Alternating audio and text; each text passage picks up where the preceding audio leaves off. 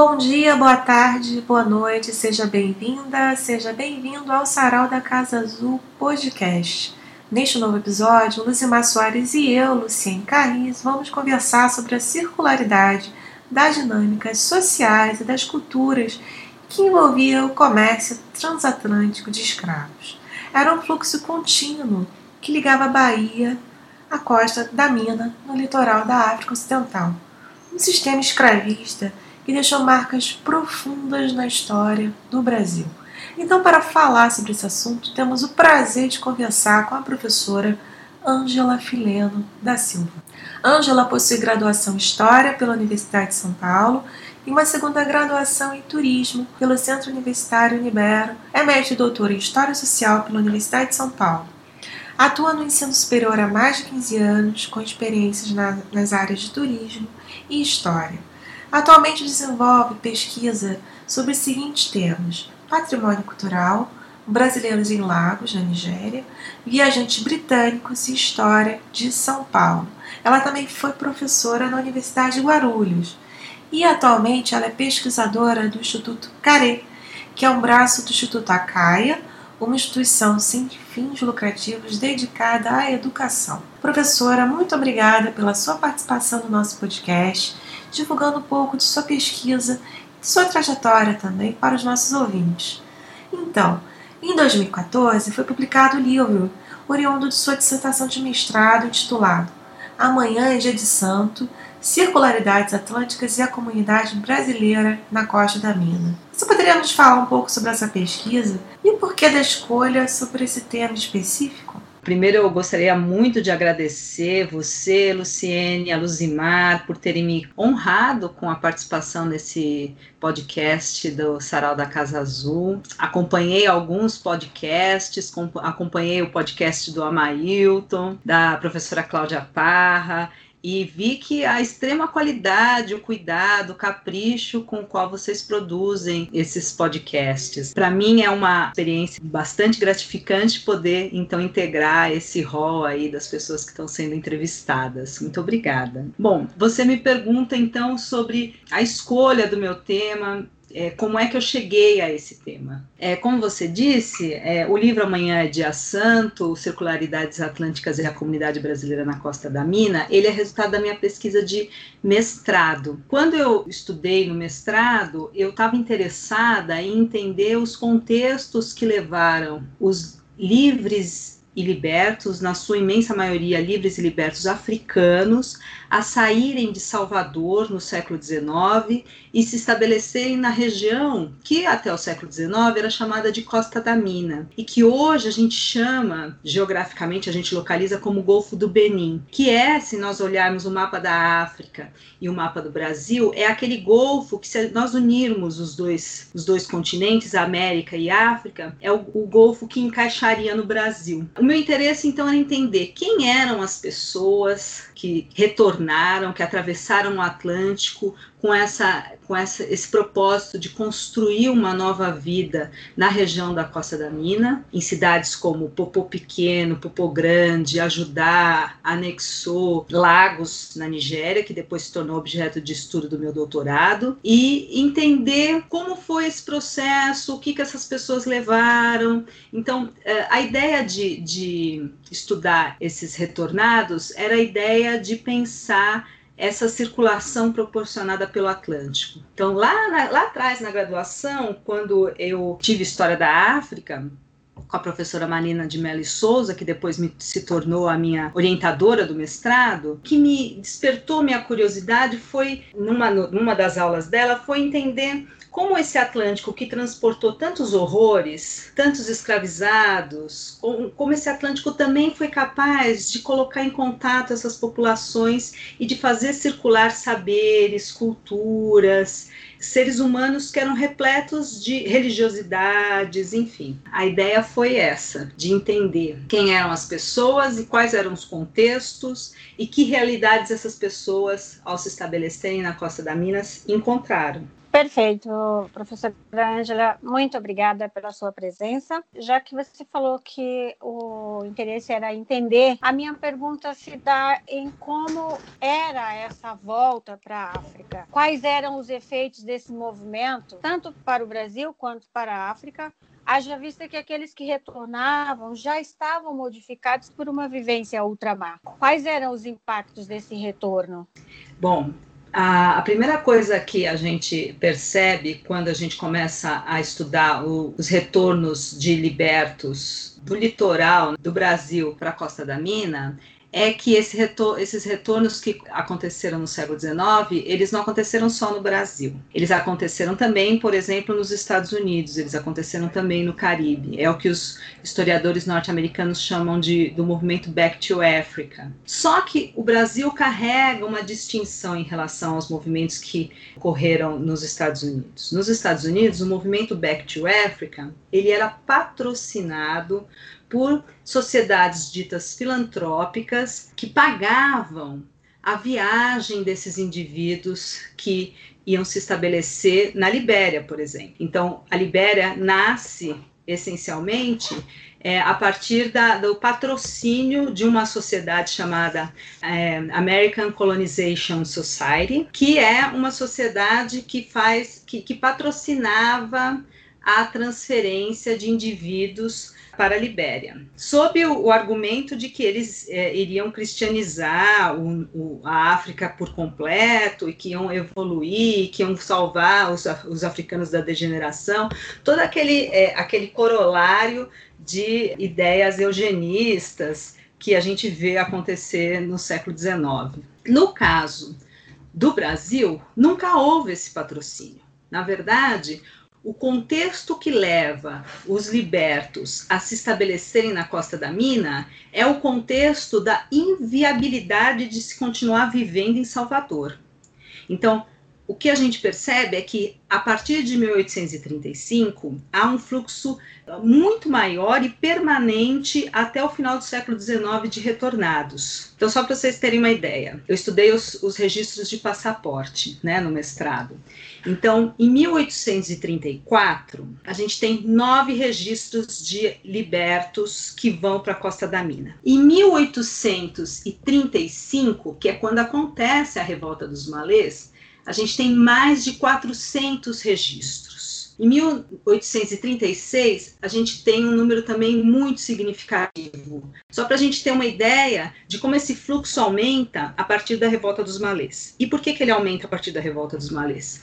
Ele aumenta justamente porque existe não existe condições das pessoas se manterem vivendo dentro da cidade de Salvador.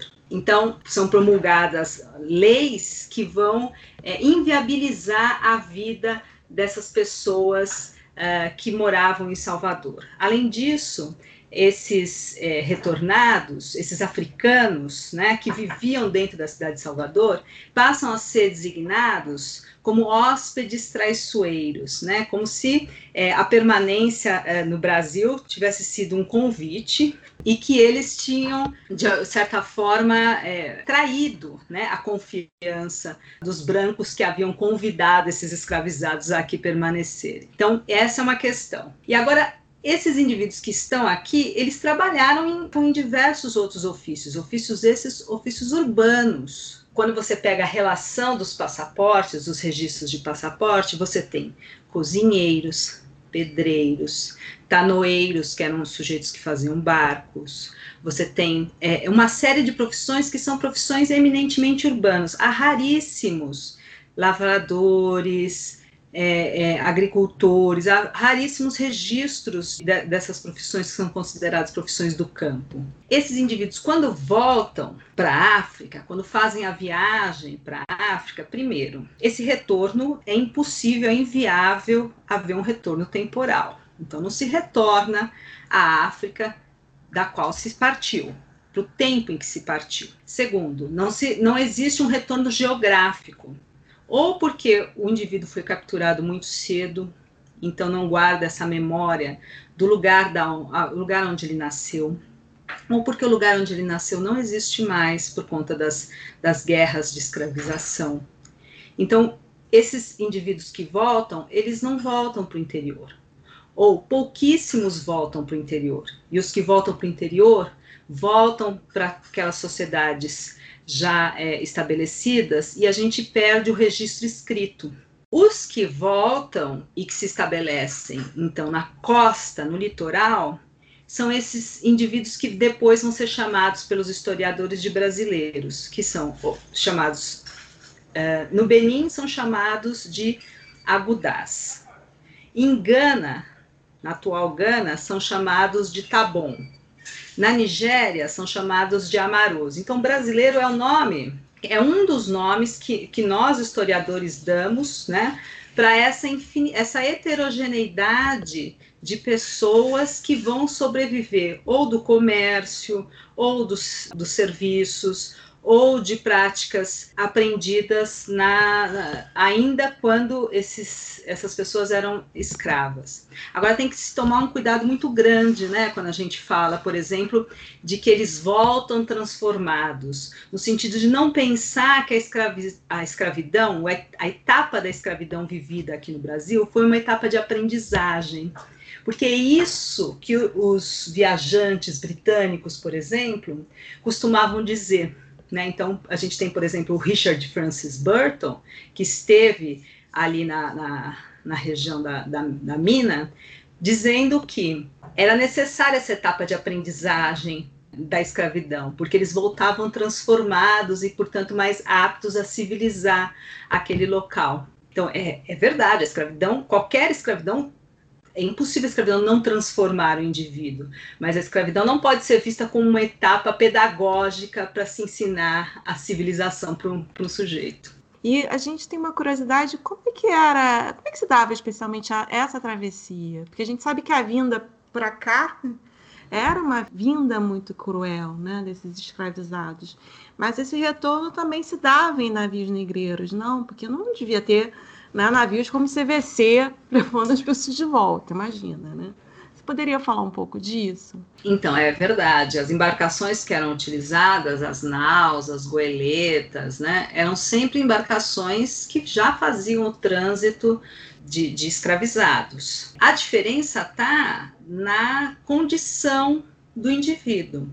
Então, o indivíduo que retorna, ele retorna ou como se for um africano, ele retorna como um liberto, ou os descendentes desses indivíduos, porque retornam famílias inteiras, eh, retornam como livres. Então, o fato de não, se, de não ser mais um escravo é uma diferença significativa, porque toda aquela aquelas agruras dos navios negreiros, do sujeito ficar guardado nos porões, isso não, não acontecia efetivamente, né? Da, da comida ser bastante limitada.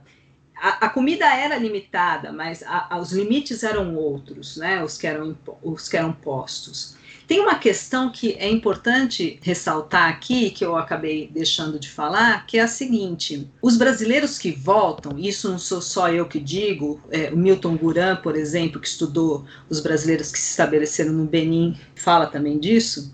Os brasileiros que voltam são aqueles que tinham algum recurso, porque a viagem de retorno era uma viagem cara desses brasileiros, eles carregam junto com eles dinheiro, algum dinheiro, mas muitas mercadorias que vão ser negociadas na costa e que vão permitir algum acesso para a moradia, a alimentação, enfim. Agora, sem dúvida nenhuma, as embarcações eram embarcações precárias. A gente tem, por exemplo, o caso de uma embarcação chamada Aliança. E essa embarcação que saiu do Brasil, olha só, em 1899, na virada do século. Essa embarcação que saiu do Brasil em 1899 é, saiu com um atestado falso de, de, de saúde de Salvador. E aí, no meio da viagem, já logo de cara, 11 pessoas morreram de febre amarela. E quando essa embarcação aporta em Lagos, não pode des desembarcar os seus, os seus passageiros porque havia uma epidemia de febre amarela dentro da embarcação. A embarcação fica retida por uma quarentena. E aí mais outras pessoas, óbvio, né, sem ter acesso a à saúde, aos recursos sanitários, é mais uma quantidade de pessoas falece até a embarcação ser liberada e as pessoas serem é, desembarcadas. Esse episódio da nau Aliança é, o é um episódio que é, aparece no romance do Antônio Olinto, da Casa da Água, que é um romance belíssimo e que é, traz, mesmo não sendo um, né, um historiador, nem, nem, mesmo não sendo um, um, documento histórico, melhor dizendo, né, ele traz um pouco dessa ideia de, de como era a viagem, porque no romance do Antônio Olinto, a anciã, que tinha sido a principal vetora do movimento de retorno, ela falece justamente de febre amarela. Você agora há pouco se referiu a um acontecimento chamado Revolta dos Malês. Qual que é a importância real desse acontecimento para esse deslocamento das pessoas? Como se deu essa revolta e quanto tempo aproximadamente ou quanto tempo exatamente durou essa revolta? Bom, a revolta dos malês é a primeira é, revolta urbana que aconteceu em Salvador do século XIX, né? O pesquisador mais bem colocado para falar da revolta dos malês é o João José Reis. A gente tem outros pesquisadores que seguiram na esteira do José Reis, que é, por exemplo, a Luciana Brito, que faz um trabalho maravilhoso sobre os desdobramentos da revolta dos malês. A revolta dos malês, ela é uma revolta bastante episódica. Ela começa na madrugada do dia 24 de janeiro e termina no dia 25 de janeiro. Então, é uma revolta muito breve. Ela foi liderada por africanos islamizados, né, mas não só africanos islamizados fizeram parte da revolta. Então, a gente tinha também outros grupos étnicos e nós tínhamos livres, libertos, enfim, havia uma, uma infinidade ali de outros indivíduos que integraram a, a, a, revolta. Ela é considerada uma, uma revolta importante porque ela outras revoltas no campo já haviam acontecido, mas essa é a primeira que acontece no, dentro da cidade e de uma maneira, de uma maneira bastante violenta. É, a cidade é tomada de assalto na madrugada do dia 24 de janeiro, o que provoca pânico entre a população branca. Agora, por que, que ela é tão importante? Ela é importante porque a partir dela se constrói uma série de leis que vão é, dificultar extremamente a vida da população africana dentro de Salvador. Então, só para a gente ter uma ideia, é promulgada quatro meses depois uma lei chamada Lei de Número 9. Essa lei de número 9, ela é o resultado de uma série de discussões que há décadas se arrastavam se arrastava na, na, Câmara. E a lei de número 9 é a resposta é, do legislativo para essa revolta. E o que, que a lei propunha? Ela propunha, primeiro, a coisa mais uh, impactante que teve entre os africanos, que um africano não poderia ter bens de raiz, não poderia ter propriedades imobiliárias, não poderia ter casa, não poderia ter terreno, não poderia ter bens de raiz. Segundo, se ele não tem bens de raiz, então ele tem que viver de aluguel, não é isso?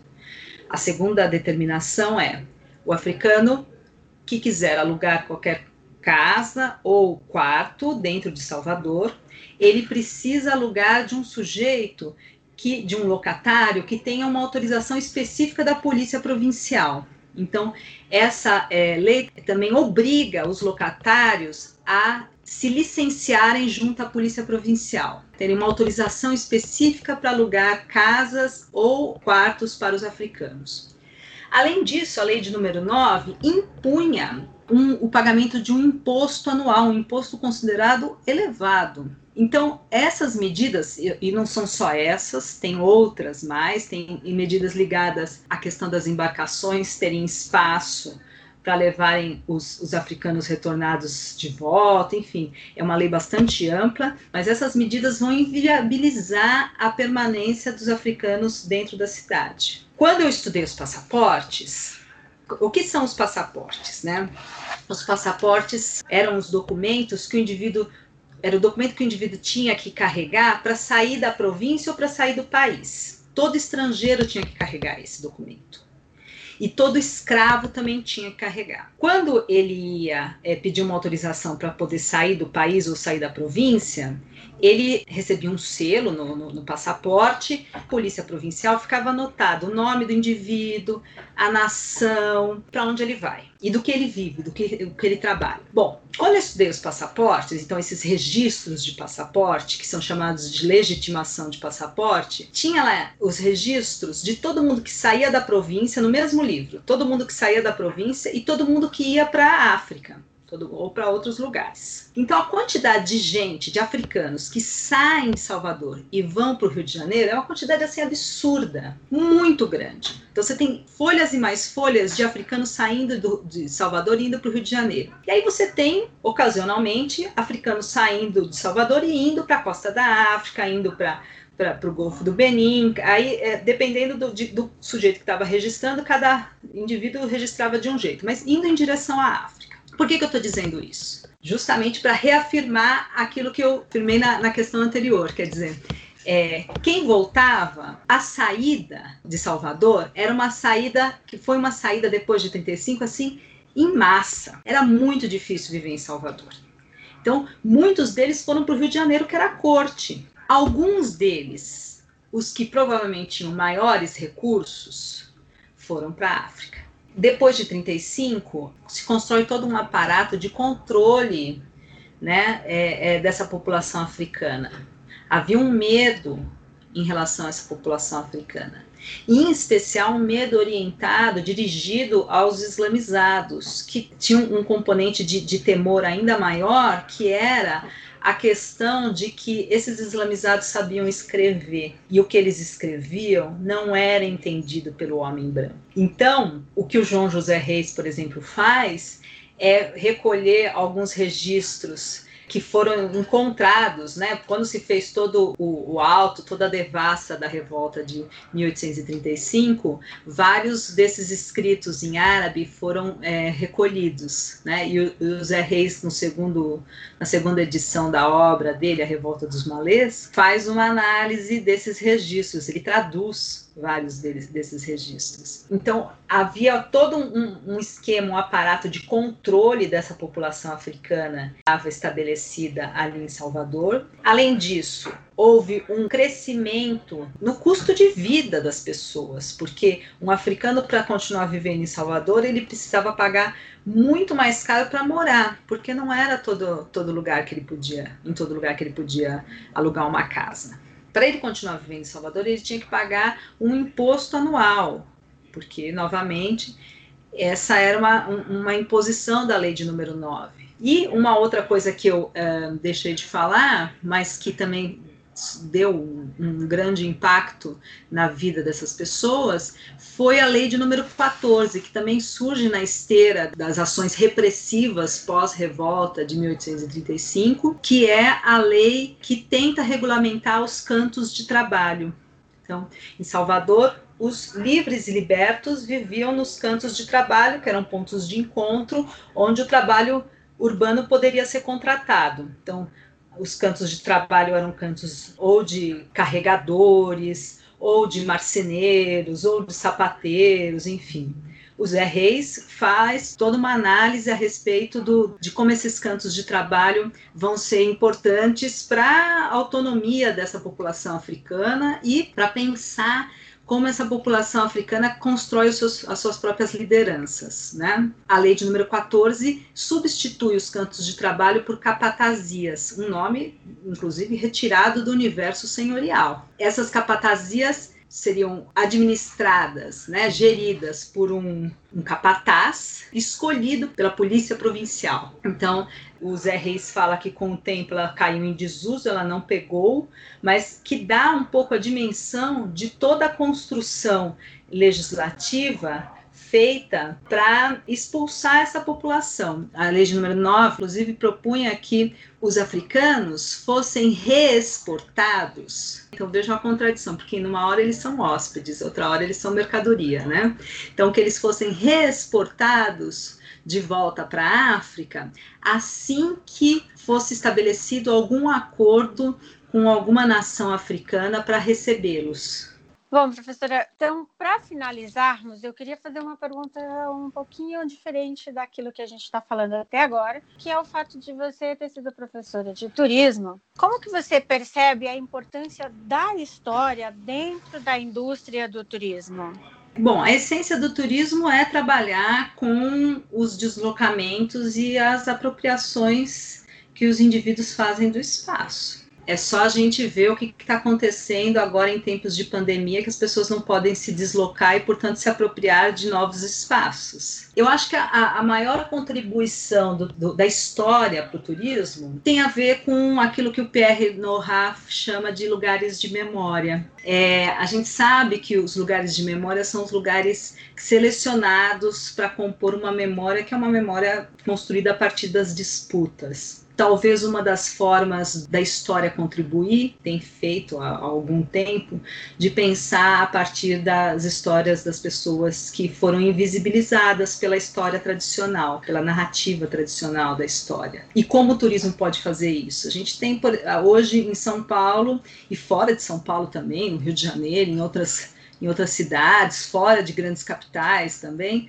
aquele turismo chamado turismo afro-referenciado ou afroturismo que é uma tentativa de fazer uma atividade turística fundamentada numa narrativa mais democrática, mais inclusiva, uma narrativa que contemple setores da sociedade que foram historicamente, não digo apagados, porque eles nunca foram apagados e que vão sempre permanecer, mas que houve um esforço de apagamento. Quando a gente pensa, por exemplo, em roteiros que existem no centro de São Paulo, é, recentemente eu fiz um roteiro com um grupo super bacana chamado uh, Blackbird que é, faz uma caminhada pelos lugares de memória no Centro Velho de São Paulo. Eles passam por lugares em que você só vê concreto e cinza.